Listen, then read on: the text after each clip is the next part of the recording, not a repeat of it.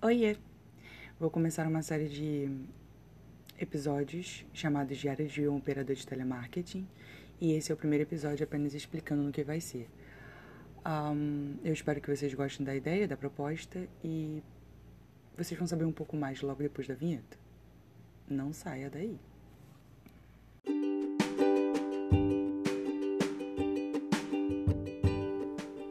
Aqui é Mari Souza e vocês estão ouvindo o podcast Confissões de uma Mente Bagunçada.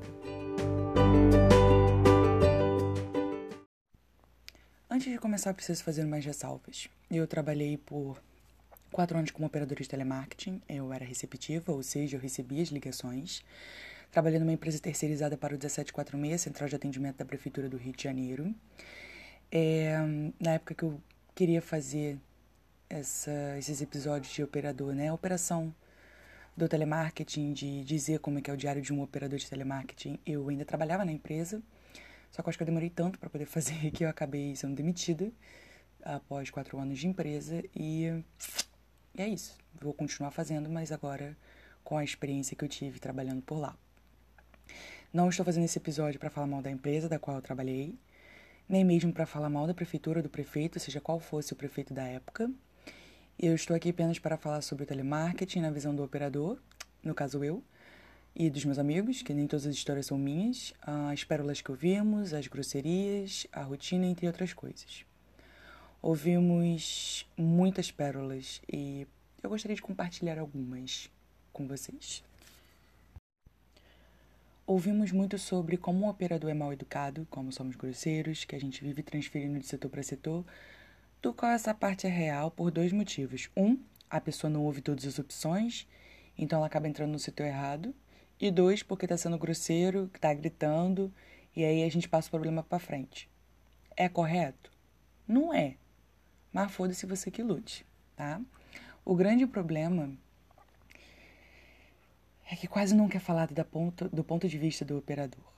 Tá, vamos lá. Por mais que a carga horária seja de 6 horas, o estresse é gigante. Tá?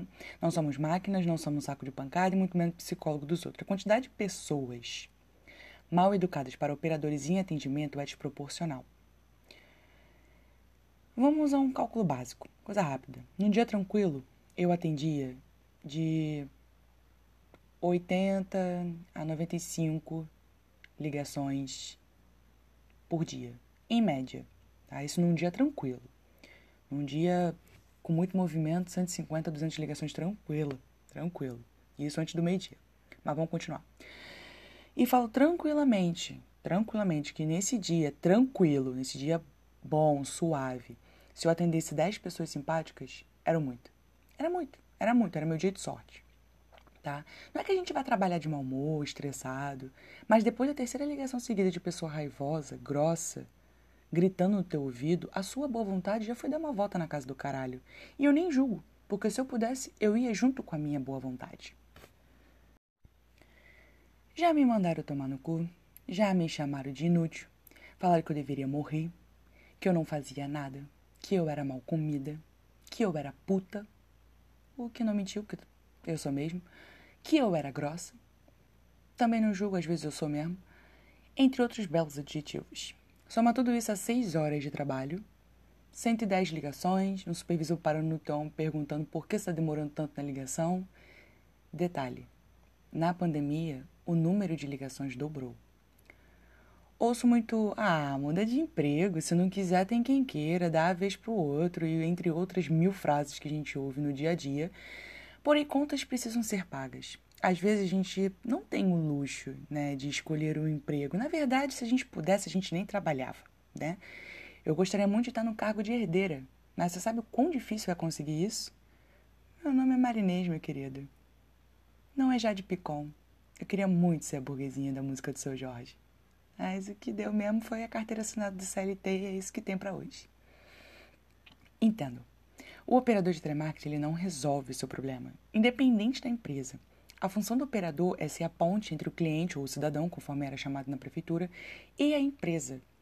Ele está ali para ouvir a sua reclamação de forma objetiva, ele registra, diz o prazo e passa para quem possa resolver. Ele não é pago para ouvir grosseria, ser psicólogo aliviar suas frustrações. Seja o mais breve possível, sucinto, sabe? E se você perceber que está extremamente chateado, liga depois. A gente entende sua frustração, de verdade. Mas a culpa não é nossa. Não adianta vir falar, ah, você está aí para ouvir. Não, não estamos. E se você não sabia disso, saiba agora. Estamos ali apenas para registrar alguma coisa, passar a informação caso não precise registrar a reclamação e liberar o, cliente. Não estamos ali para ser saco de pancada. Entenda uma outra coisa também. Quanto mais você gritar, menos disposto o operador ficará. Ele já não tá nem querendo te ajudar muito, porque já te contei lá no início do episódio, né? Que a boa vontade dele já foi pra casa do caralho. Então, assim, você vai gritar, além de não resolver o teu problema, vai estragar ainda mais o dia do operador e ainda tem o risco de ser o quê? Transferido para pesquisa, sem mesmo resolver o seu problema, porque está gritando com o operador sem a boa vontade. Entende? Mas nem tudo está perdido, tá? Porque se tem uma coisa que o operador sabe fazer bem, além de fumar um maço de cigarro por dia e beber 50 litros de café, é contar o que houve no dia a dia. Mas isso, isso é algo para outro episódio. Até a próxima.